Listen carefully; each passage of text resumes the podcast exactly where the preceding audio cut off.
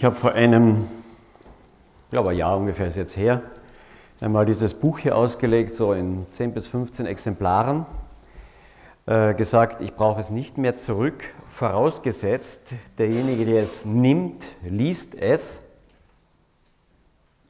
und gibt es weiter. Hat irgendwer es gelesen? War doch ein paar haben alle, die es gelesen haben, es weitergegeben. Auch ein paar, aber nicht ganz so viele, wie gelesen haben. Jetzt hoffe ich, dass bei denen, wo es noch zu Hause liegt, die es nur gelesen haben, nicht weitergegeben haben, ein ganz schlechtes Gewissen wächst, bis sie es weitergegeben haben. Ist der Ecke hier irgendwo? Das ist dein Exemplar. Gut, so hin und wieder müssen wir uns gegenseitig daran erinnern, was wir versprochen haben, oder? Damit es weitergeht. Wir sind in der Apostelgeschichte und dort geht es darum, dass sie die Fortsetzung der Evangelien ist, wo Jesus sichtbar auf dieser Erde gewirkt hat, in sichtbarer Gestalt und in der Apostelgeschichte in unsichtbarer Gestalt, weiter wirkt, nicht ganz unsichtbar. Durch die Jünger, durch uns. Wir sind der Brief Christi, der gesehen und gelesen wird, heißt es einmal. Und um das geht es wieder in der Apostelgeschichte, wenn wir heute uns anschauen, wie dieser Kämmerer aus Äthiopien, aus dem Morgenland, zu Jesus findet. Apostelgeschichte Kapitel 8. Es geht um Philippus und diesen Kämmerer. Apostelgeschichte Vers, Kapitel 8 von Vers 26. Ein Engel des Herrn aber redete zu Philippus und sprach, steh auf, geh nach Süden. Auf den Weg, der von Jerusalem nach Gaza hinabführt, der ist öde. Und er stand auf und ging hin und siehe ein Äthiopier, ein Kämmerer, ein Gewaltiger der Kandaze, der Königin der Äthiopier, der über ihren ganzen Schatz gesetzt war, war gekommen, um zu Jerusalem anzubeten. Und er war auf dem Rückweg und er saß auf seinem Wagen und las den Propheten Jesaja. Der Geist aber sprach zu Philippus: Tritt hinzu und schließ dich diesen Wagen an. Philippus aber lief hinzu und hörte ihn den Propheten Jesaja lesen und sprach: Verstehst du auch, was du liest? Er aber sprach: Wie könnte ich denn, wenn, ich, wenn nicht jemand mich anleitet? Und er bat den Philippus, dass er aufsteigt und sich zu ihm setzt. Aber die Stelle der Schrift, die er las, war diese. Er wurde wie ein Schaf zur Schlachtung geführt und wie ein Lamm stumm ist vor seinem Scherer, so tut er seinen Mund nicht auf. In seiner Erniedrigung wurde sein Gericht weggenommen. Wer aber wird sein Geschlecht beschreiben? Denn sein Leben wird von der Erde weggenommen. Der Kämmerer aber antwortete dem Philippus und sprach, ich bitte dich, von wem sagt der Prophet dies? Von sich selbst oder von einem anderen? Philippus aber tat seinen Mund auf und fing mit dieser Schrift an und verkündigte ihm das Evangelium von Jesus. Als sie aber den Weg fortsetzten, da kamen sie an ein Wasser und der Kämmerer sprach, sieh da, es ist Wasser, was hindert mich getauft zu werden?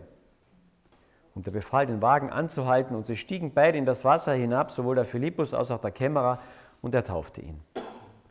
Als sie aber aus dem Wasser heraufstiegen, da entrückte der Geist den Herrn, des Herrn den Philippus und der Kämmerer sah ihn nicht mehr, denn er zog aber seinen Weg mit Freude.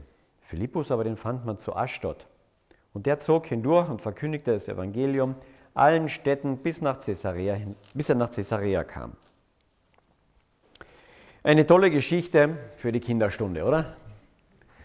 Da läuft was, da kann man was erzählen, ist doch schön. Ich hoffe, nein, ich glaube, die Kindergeschichten sind meistens auch die besten Geschichten für die Erwachsenen. Das hat Jesus schon so gemacht. Auch wenn er für die Kinder oder die Kinder als Beispiel genommen hat, hat er immer die Erwachsenen im Auge gehabt.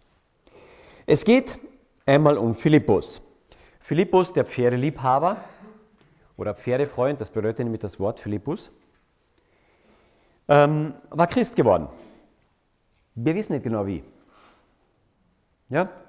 Aber wir wissen, dass Philippus ein geisterfüllter Mensch geworden ist, der fasziniert war von diesem Jesus. Und gesagt hat, das, den als Herrn haben, wow. Und für den möchte ich einfach da sein, Diener sein für den. Philippus begegnet uns ja ein paar Kapitel vorher, als es um die Auswahl von Diakonen geht. Den ersten Diakon, von dem wir ganz viel gehört haben, war der Stephanus. Haben wir letzte Woche davon gehört, oder? Schlussfolgerung, wenn du Diakon wirst, wirst du gesteinigt. Oder? Nicht alle, zum Glück. Philippus war der zweite, der dort erwähnt wird in der Liste, nach dem Stephanus. Jetzt bin ich mir nicht so sicher, ob der Philippus deswegen abgehauen ist, gleich als der erste schon gesteinigt wird. Es war mit ein Grund, weil nach der Steinigung des Stephanus war die Verfolgung umso mehr und die ganze Gemeinde und alles wurde zerstreut, unter anderem auch der Philippus. Er war der Nächste auf der Liste. Und Philippus geht durchs Land und kommt nach Samarien. Samaria, das war so eine, eine zwielichtige Gegend.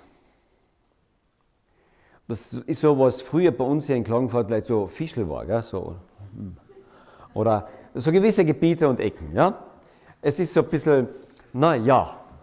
Die Samarier, das waren eben keine, das, ja, sie waren schon Juden, aber nicht ganz Juden, die hatten sich gemischt, hatten das Gesetz nicht so ganz, ja, hatten es schon und dann wieder nicht, dann haben sie auf einem anderen Berg angebetet wie die Juden. Also es war, die Samarier waren alles ein bisschen, mm. Aber das Tolle ist immer, Gott kommt zu den Leuten, die mm sind. Das freut mich immer wieder. Wer braucht den Arzt?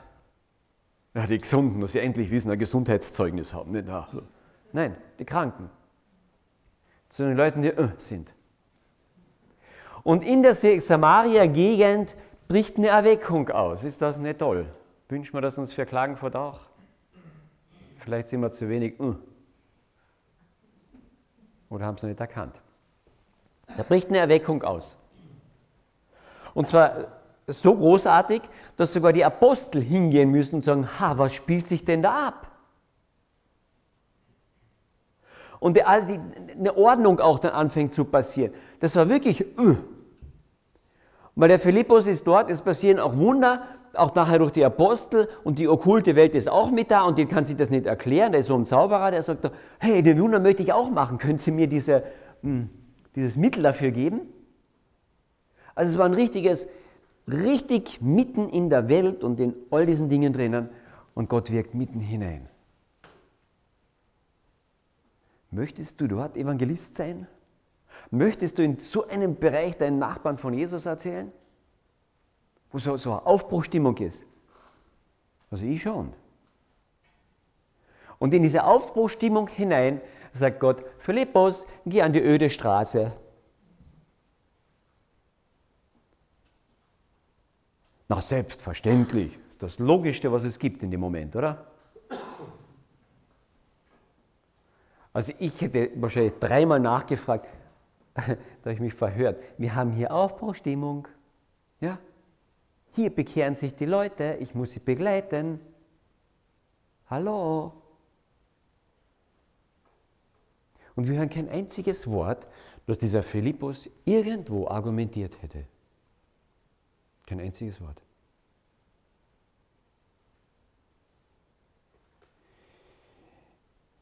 Es geht nicht darum, in erster Linie Gott zu verstehen, sondern seine Größe zu sehen. Philippus hatte einen Herrn, vor dem er stand und sagte, wow,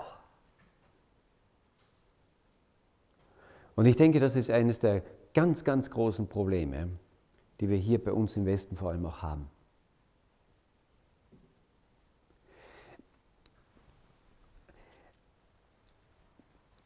Paulus fängt jeden seiner Briefe an mit Gnade sei mit euch und Friede vom Herrn. Jeden seiner Briefe.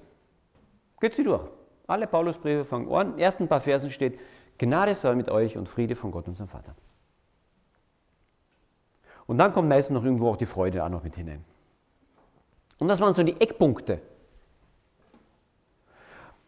Er sagt, Gnade ist einfach die Basis. Das haben wir ja alle schon mal begriffen. Vor vielen Jahren sind wir gläubig geworden, haben wir die Gnade angenommen, passt. Leute, das, das stimmt so nicht. Es hat einmal angefangen, das ist schon richtig. Aber die, die Gnade an sich, was das beinhaltet alles, das werde ich mein ganzes Leben lang durchbuchstabieren. Die Gnade ist etwas, das kann ich nicht ausdiskutieren. Die Gnade ist etwas, das kommt mir entgegen. Die Gnade ist etwas, das kann ich nicht sagen, naja, ich nehme ein bisschen mal davon. Ähm, und, und, und heute was und, und morgen ein. Na, die Gnade Gottes ist etwas, was mir entgegenkommt, mich einhüllt, hineinnimmt. Und dann ist die Frage, prägt mich das wirklich? Ich weiß nicht, wie ihr veranlagt sind, aber ich bin immer aufs Argument veranlagt. Ja, ich bin halt der Techniker vom ersten Beruf und ich, ich brauche die Begründung und warum und weshalb und wieso und eigentlich und ja. Und dann habe ich diese irre Idee, wenn ich das alles verstehe, dann liege ich richtig. Und das Blöde ist, dass das eine massive Lüge ist. Wenn ich alles verstehe, liege ich noch lange nicht richtig. Ja? Ich habe auch vor kurzem OP gehabt, musste so ein Leistenbruch machen und ich habe genau verstanden, um was es ging. Ja? Ich habe mich sogar selbst diagnostizieren können. Und damit war alles okay. Hm. Blödsinn. Ich habe mich unter das Messer legen müssen. Und ich denke, vieles bei uns in unserem christlichen Leben läuft ähnlich. Ich habe verstanden, um was es dort geht. Es geht um die Gnade. Und damit ist alles okay. Und mit der Gnade ist alles in meinem Leben okay.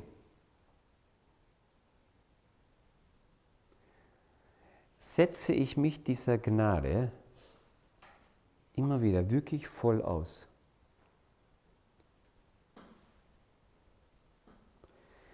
Und ich denke, das war das Geheimnis von Philippus.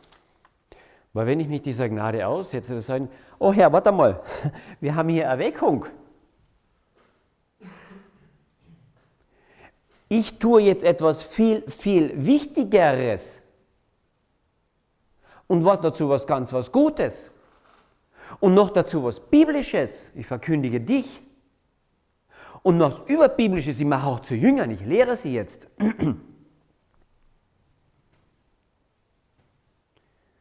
Und die Gnade sagt, du kannst nichts beitragen, was noch besser ist.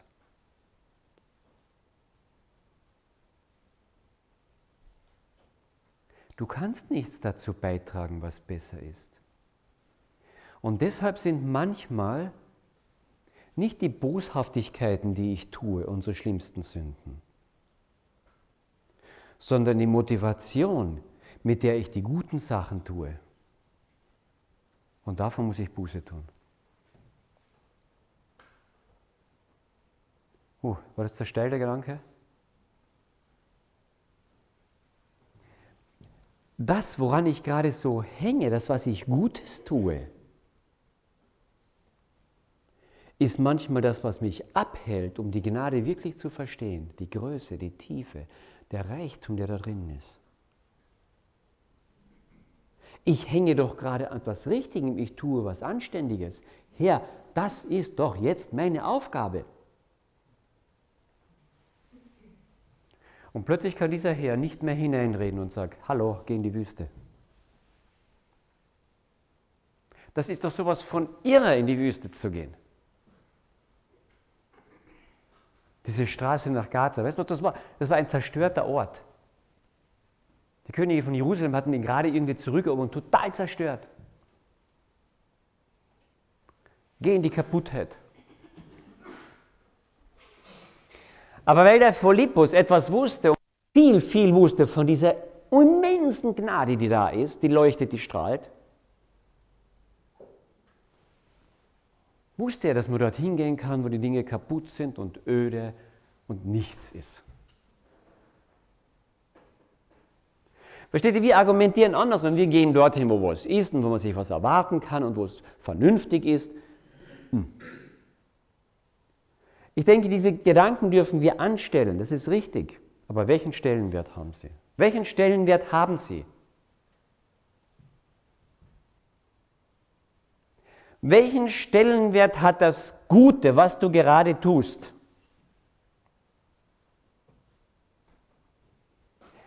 Ich bin überzeugt, wir müssen manchmal viel mehr Buße tun über der Motivation, warum wir Gutes tun, als über das, was wir Böses tun.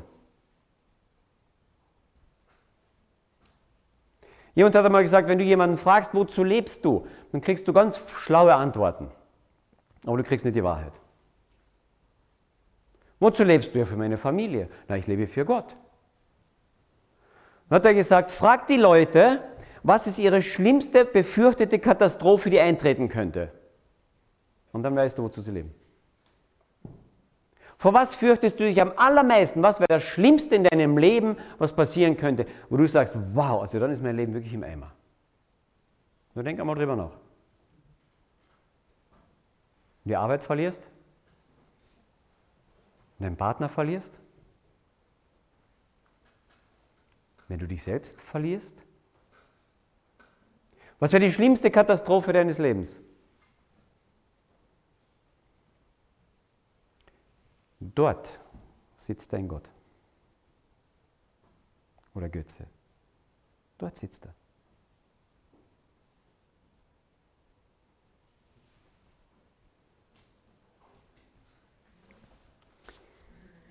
Und der Philippus, ich weiß nicht, ob sein Götze die Pferde waren vorher. Der Neute ist der männliche Pferdeflüsterer. Ich weiß es nicht. In seinem Namen ist das ein Stück drinnen. Ja? Aber Philippus war das total zweitrangig. Nicht egal.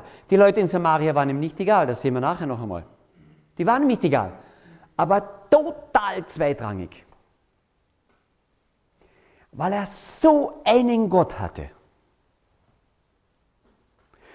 Versteht ihr, wenn hier vorne, ich sag's mal so, ein Gott als, als, als Lichtgestalt, als, als personifizierter Jesus, der alles ausschlägt, den, so den ganzen Raum hier ausfüllen würde, so, wow! Und du sitzt dort und sagst, huh! Hallo, das ist noch gar nichts. Jetzt lass ihn einmal diesen ganzen Raum einnehmen. Hier ist dieser ganze Raum, schau ihn dir mal an, so alles ausgefüllt von, von der Herrlichkeit dieses Gottes. Die Juden hatten das erlebt bei der Einweihung von einer Stiftshütte. Die war erfüllt von der Herrlichkeit Gottes. Kein Priester konnte in die Nähe, geschweige denn irgendein Laie. Die Herrlichkeit Gottes füllte den Tempel, den Salomo einweihen ließ. Kein Mensch konnte hinein. Wow!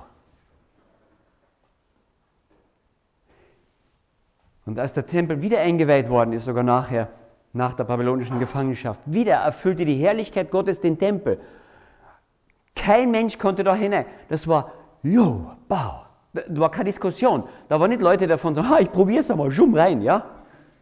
Da war nicht einmal ein Gedanke dran. Und jetzt sagt Gott, aber die ganze Erde fühle ich aus.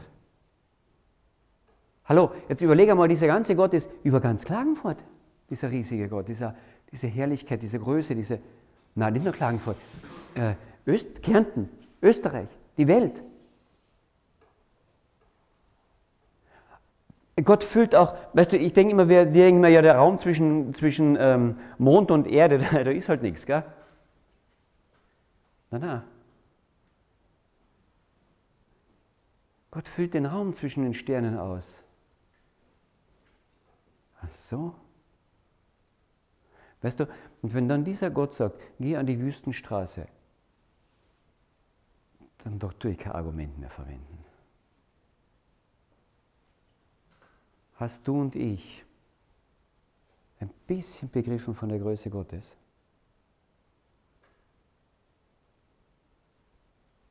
Auch von dieser Gnade, die uns da entgegenkommt, der sagt, und du bist mein Kind, du bist mein Sohn. Was dann höre ich auf, mit diesem Gott zu sagen, hallo lieber Vater, ich habe da aber eine Aufgabe, ich muss Jünger machen.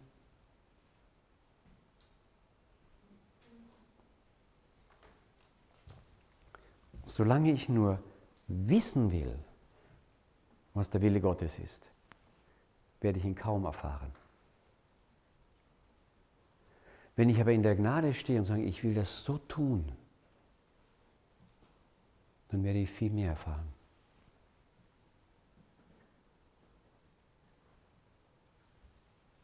Will ich nur wissen oder will ich es tun? Stehe ich in dieser Gnade, die einfach, wo, wo dieser gewaltige Gott drüber ist und mich mit hineinnimmt und sagen, Herr, das ist ja wurscht, sag, ich, ich, ich möchte in deinem Strom laufen. Und der Philippus war so jemand. Auserwählt. Ein Diakon. Nach Samaria zu den vielen Menschen und hatte Erfolg. Wieder auserwählt. In die Einöde hinein. Mit einer Person. Oh lala, das ist aber mickrig.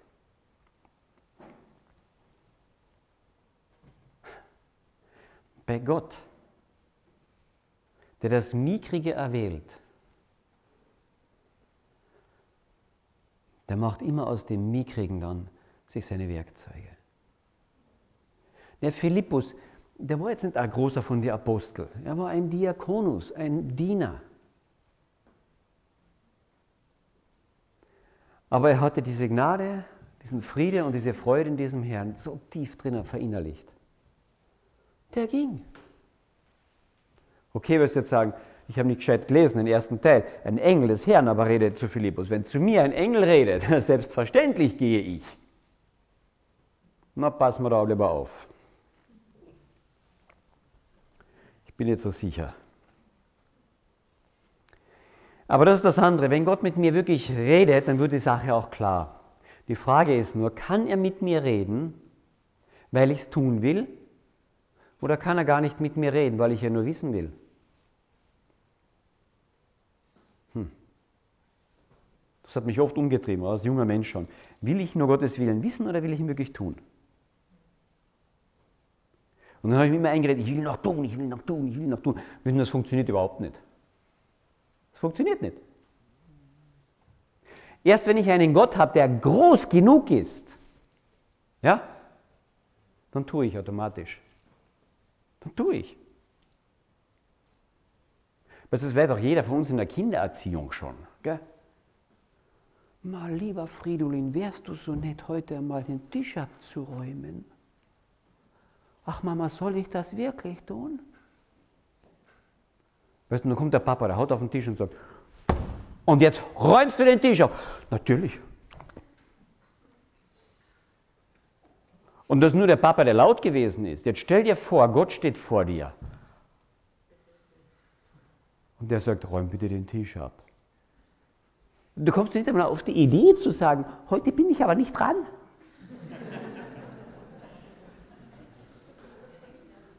Versteht ihr? Wenn das, wenn, mein, wenn meine Vorstellung, meine Ahnung von Gott ein bisschen in die Richtung geht, wie Gott wirklich ist, dann höre ich auf mit diesem blöden Getue. Dann höre ich auf. Deswegen habe ich am Anfang gesagt, das ist unser Problem. Wir haben eine Gottesvorstellung, die ist ah, im Großen und Ganzen. Die ist mickrig von mickrig. Leider. Weil wir schaffen ja auch alles selber, uns geht es ja so gut. Deswegen ist es dort, wo es den Menschen so schlecht geht, die Gottesvorstellung oft viel realer und viel besser als bei uns. Wir können ja alles. Und deshalb müssen wir uns bekehren von unserem tollen Können, von unseren schönen Taten, hinzu, dass alles Gnade ist und daraus der Friede kommt und die Freude. Und dann geht er an diese sinnlose Straße, Einöde, wo nichts ist. Gell?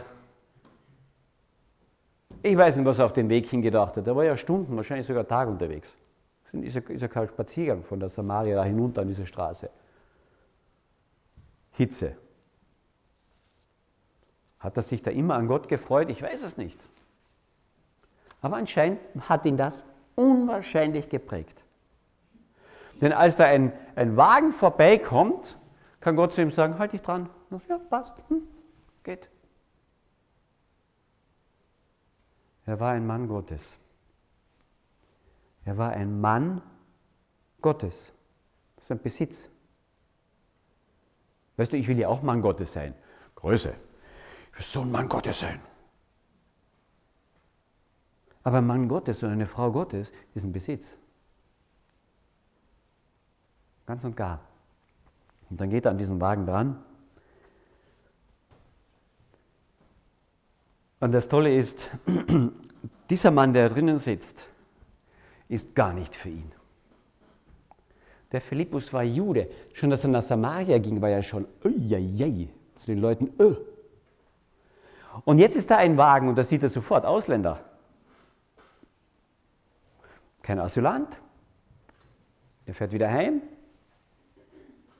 Reicher Ausländer. Sieht man gleich an dem Wagen. Und man kommt da näher dran. Okay, nachher durchs Gespräch wird es klar. Schatzmeister der Königin von der Kandaze. Kandaze waren die Titel dieser Königinnen dort. Im, das war nicht das heutige Äthiopien, sondern äh, weiter im Sudan, ein Gebiet in erster Linie. Und dort waren Königinnen die herrschten über das Land. Kandaze war so wie Pharaonen, ja, das war ein Titel. Das war nicht der Name jetzt dieser Königin, das war der Titel. Und der war Schatzmeister dort. Naja, wenn, eine Kön wenn Königinnen das halt beherrschen und dann sind Männer am Königshof, die wurden zu Eunuchen gemacht. Wenn du als Mann an den Könighof gingst, wo die Königin war, wurdest du zum Eunuchen gemacht. Und im Alten Testament steht, kein Eunuch oder Verschnittener soll jemals mein Haus betreten. Es war für die Juden ein Verbot, jemanden zum Eunuchen zu machen. Das, was nichts ist, was draußen ist, was Fremdling ist. Da schickt Gott den Philippus hin. Mich bewegt und freut das immer so tief. Du kannst noch so ein Nichts sein oder denken, boah, bei mir ist alles verloren. Und Gott schickt genau dorthin seinen Sohn, sein Evangelium. Genau dorthin. Das fasziniert mich immer wieder. Philippus der Ergriffene, der wird dort sozusagen zur Tür für diesen Eunuchen hineinzugehen und hinter der Tür Gott zu finden. Der kam aus einem Gebiet, dieses äh, nubische Reich, dieses nubische Gebiet dort am oberen Nil. Und dort gab es im Nil eine Insel. Und diese Insel war bewohnt von Juden. Es war eine jüdische Enklave. Aber wie kommt dieser Eunuch nach Jerusalem zu fahren? Der hatte eine Ahnung von diesem Gott, der dort ist, dieser eine Gott, den die verehren. Und er sagt, ich möchte einmal dorthin, wo dieser Gott wirklich verehrt ist, wo dieser Gott wohnt. Und dann kommt er dorthin und kann nicht einmal ins Heiligtum, geschweige denn in den Vorhof, kommt nicht einmal rein. Gott in die Stadt noch. Aber er war reich. Ah, ich erkaufe mir alles. Nein, du kommst nicht rein. Du kommst nicht in die Nähe Gottes durch Geld. Aber dann erkauft er sich etwas, einen Schatz, eine Papyrusrolle, Jesaja-Rolle. Boah, das konnte nur er sich leisten. Die Jesaja-Rolle gab es nicht auf dem Markt zu kaufen. Man musste eine Beziehung haben zu irgendeinem Schriftgelehrten. Hundsteuer.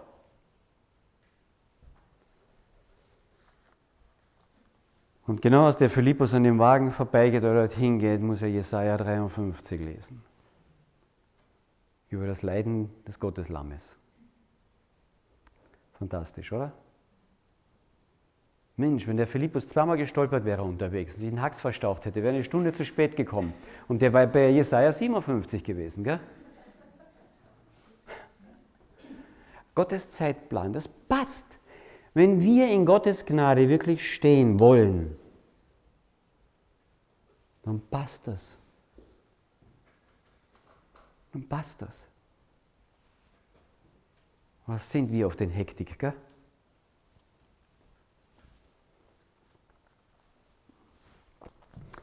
Und dieser Eunuch begreift, dass dieses Gotteslamm für ihn ist. Ich gehe jetzt nicht so auf die Details der Geschichte wir haben einfach nicht mehr die Zeit.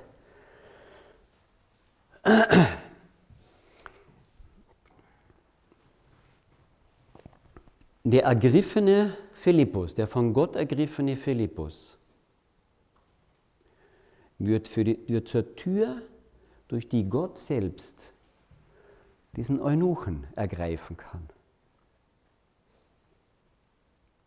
Und dieser ergriffene Philippus, dem die Gnade entgegengekommen ist, und dadurch dann der Friede und die Freude, der wird zum Werkzeug, das Gott durch ihn die Gnade zu dem Eunuchen kommen lässt. Und über die Gnade der Friede und die Freude. Und er bekehrt sich. Und das Zeichen dafür sagt er, ich will getauft werden. Weil er, die Taufe war einfach schon im Altertum auch immer, ich drehe mich um zu etwas ganz was Neuem. Ich bekenne mich auch zu diesem Neuen. Und selbst wenn ich an diesen Hof zurückkehre, das will ich nicht mehr aufgeben. Nach Jerusalem kann ich eh nicht zurück, dort lässt mich keiner rein. Ins Heiligtum. Aber dann gehe ich zurück an meinen Platz, aber das, das nehme ich mit. Und der Philippus tauft ihn und dann beginnt die Nacharbeit. Mühsam, oder? Nein, der Philippus ist futsch. Herr, hast du irgendwas vergessen? Ja? Philippus hätte doch wenigstens ein Traktat mitgeben können, wie lese ich die Bibel in den nächsten zehn Schritte, ja? Nix, er ist futsch.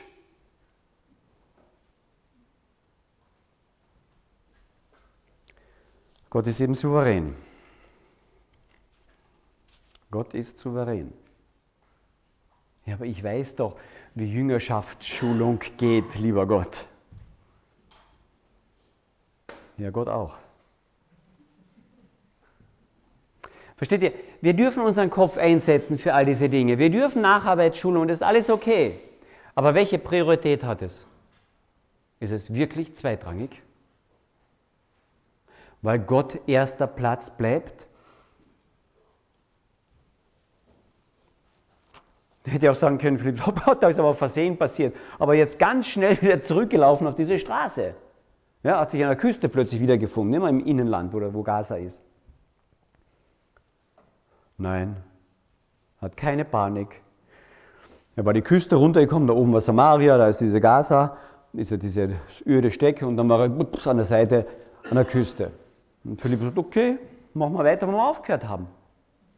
Und geht er langsam wieder von dort hinauf, Richtung Samaria, dort hat er angefangen. Und die ganzen Städte an der Küste entlang evangelisiert er. Toll, oder?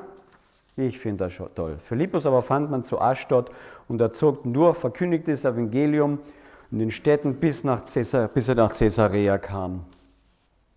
Wisst ihr, wer in Caesarea gewohnt hat? Dieser römische Feldmann, Hauptmann da, gell? der dann Cornelius, gell, diese Visionen hatte. Wo hatte der was von Christentum gehört? Oder ein Philippus, ein Pferdeliebhaber, die Straße hinauf marschiert ist und das Evangelium verkündigt hat. Irgendwo hat er was hergekriegt. So sind die Zusammenhänge. Und in Bezug auf die Nacharbeit noch ein paar Sätze dazu, dann hören wir auf, die Zeit läuft. Gottes Nacharbeit. Also, als ich das gesehen habe, da hat es mir fast die Sprache verschlagen. Welches Buch hat dieser Eunuch gekauft? Dieser Eunuch, dieser Fremdling, der nicht hinein durfte, nicht ins Heiligtum durfte, der ausgeschlossen war, der gerade eine Schriftrolle haben durfte, der aus einem fremden Land war, der nicht zu den Juden gehörte, der konnte nicht einmal Proselyt werden. Er kauft sich Jesaja 53 haben wir schon gesehen, dass er da was gelernt hat über diesen Jesus, dass er die frohe Botschaft angenommen, das Evangelium. Wisst ihr, und dann, äh, dann blättert der um, ne, hat er die Schriftrolle weitergerollt. Und dann liest er weiter. Und das ist ein Irrsinn. Dann kommt dann noch Jesaja 56. Wisst ihr, was dort steht? Vers 3. Dort steht, Und der Sohn der Fremdlinge, der sich dem Herrn angeschlossen hat, der soll nicht sagen, der Herr wird mich sicher von seinem Volke ausschließen. Der Fremdling. Was, dann geht das weiter, der Vers. Und der Eunuch, der sage nicht, sieh, ich bin ein dürrer Baum. Denn so spricht der Herr, den Eunuchen, die meinen Schabbat, meine Frieden, mein Angebot der Ruhe bewahren und das erwählen, woran ich gefallen habe und festhalten an meinem Bund, dem, denen gebe ich in meinem Hause und in meinen Mauern einen Platz. Das ist Gottes Nacharbeit. Dann liest dieser Eunuch weiter und findet sich ein, zwei Kapitel weiter da drinnen, dass Gott sagt, du, der du ausgeschlossen bist, der du nicht ins Heiligtum kommen kannst, der du nicht Jude werden kannst, dich, dich habe ich erwählt, dass du bei mir wohnst in meinem Haus. Das ist Gottes Nacharbeit. So einen Gott haben wir. So ein Vater ist das. Das fasziniert mich.